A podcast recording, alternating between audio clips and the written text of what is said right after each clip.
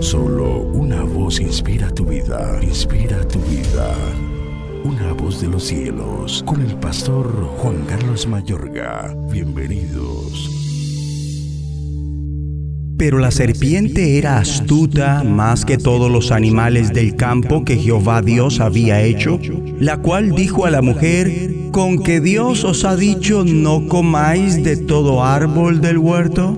Génesis 3, 1. Los espíritus perversos batallan contra el pueblo de Dios.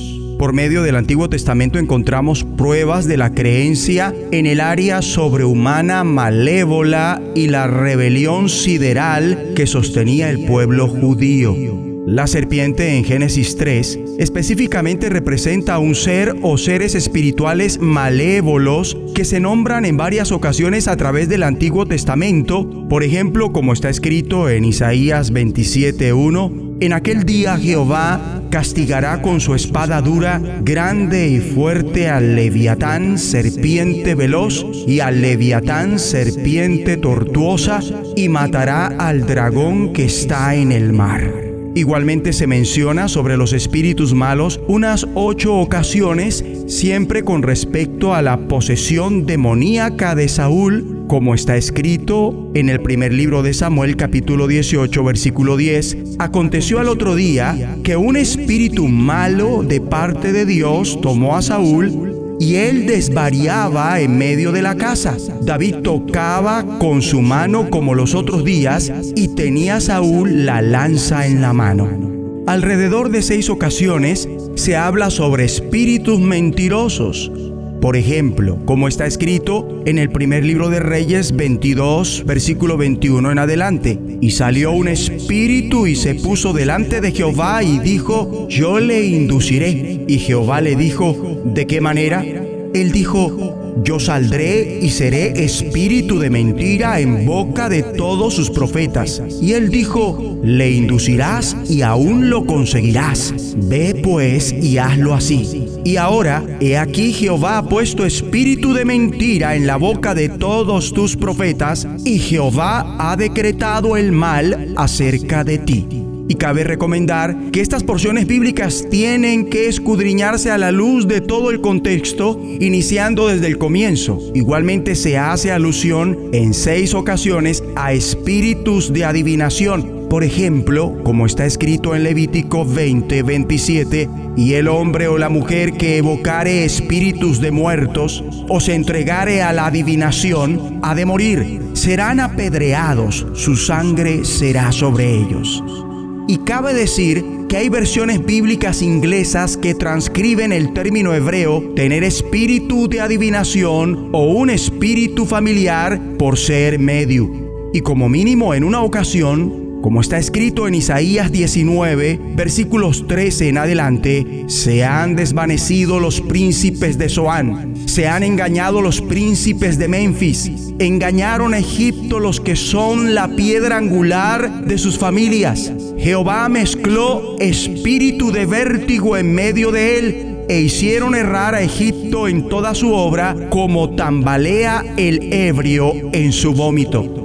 Aquí se hace alusión a espíritus inmundos malignos. En la Reina Valera, versión de 1960, espíritu de vértigo o espíritu de distorsión. Es debatible si corresponde a un mal personificado o sencillamente de un ambiente de caos aunque los engañosos consejos y propósitos de Egipto entraron a través de la adivinación, de tal forma que los dos conceptos pueden ser irrebatibles.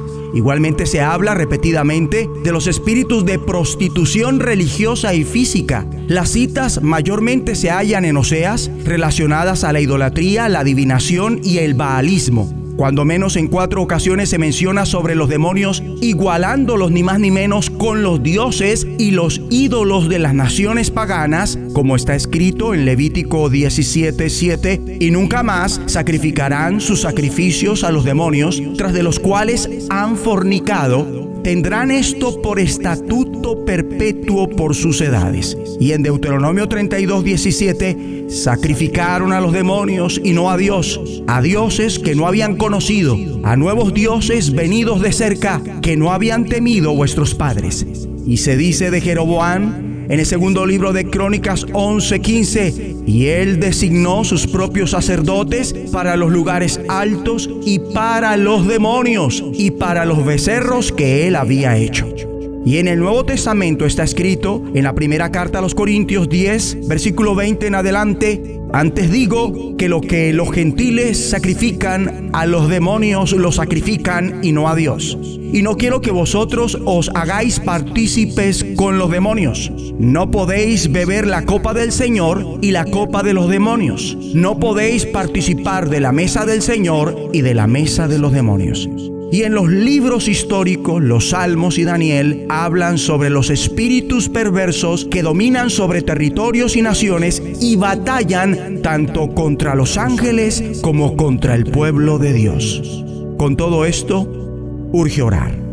Prepárate para una liberación. Di conmigo, Dios y Padre de nuestro Señor Jesucristo, ayúdanos para no tener más parte con los demonios ahora mismo con tu respaldo celestial, quebrantamos todo nexo, opresión y posesión diabólica por prácticas de adivinación, espiritismo, por prácticas idolátricas, participar de sus fiestas y comer de sus mesas.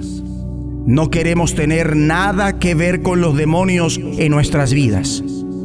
Solo tú puedes quitar ese espíritu malo que vino de tu parte por nuestra desobediencia. Quítalo, Señor, ahora mismo. Y con tu ayuda, los resistimos sometiéndonos a ti, obedeciéndote en todo para que huyan de nosotros y también podamos echarlo fuera en el nombre de Jesucristo.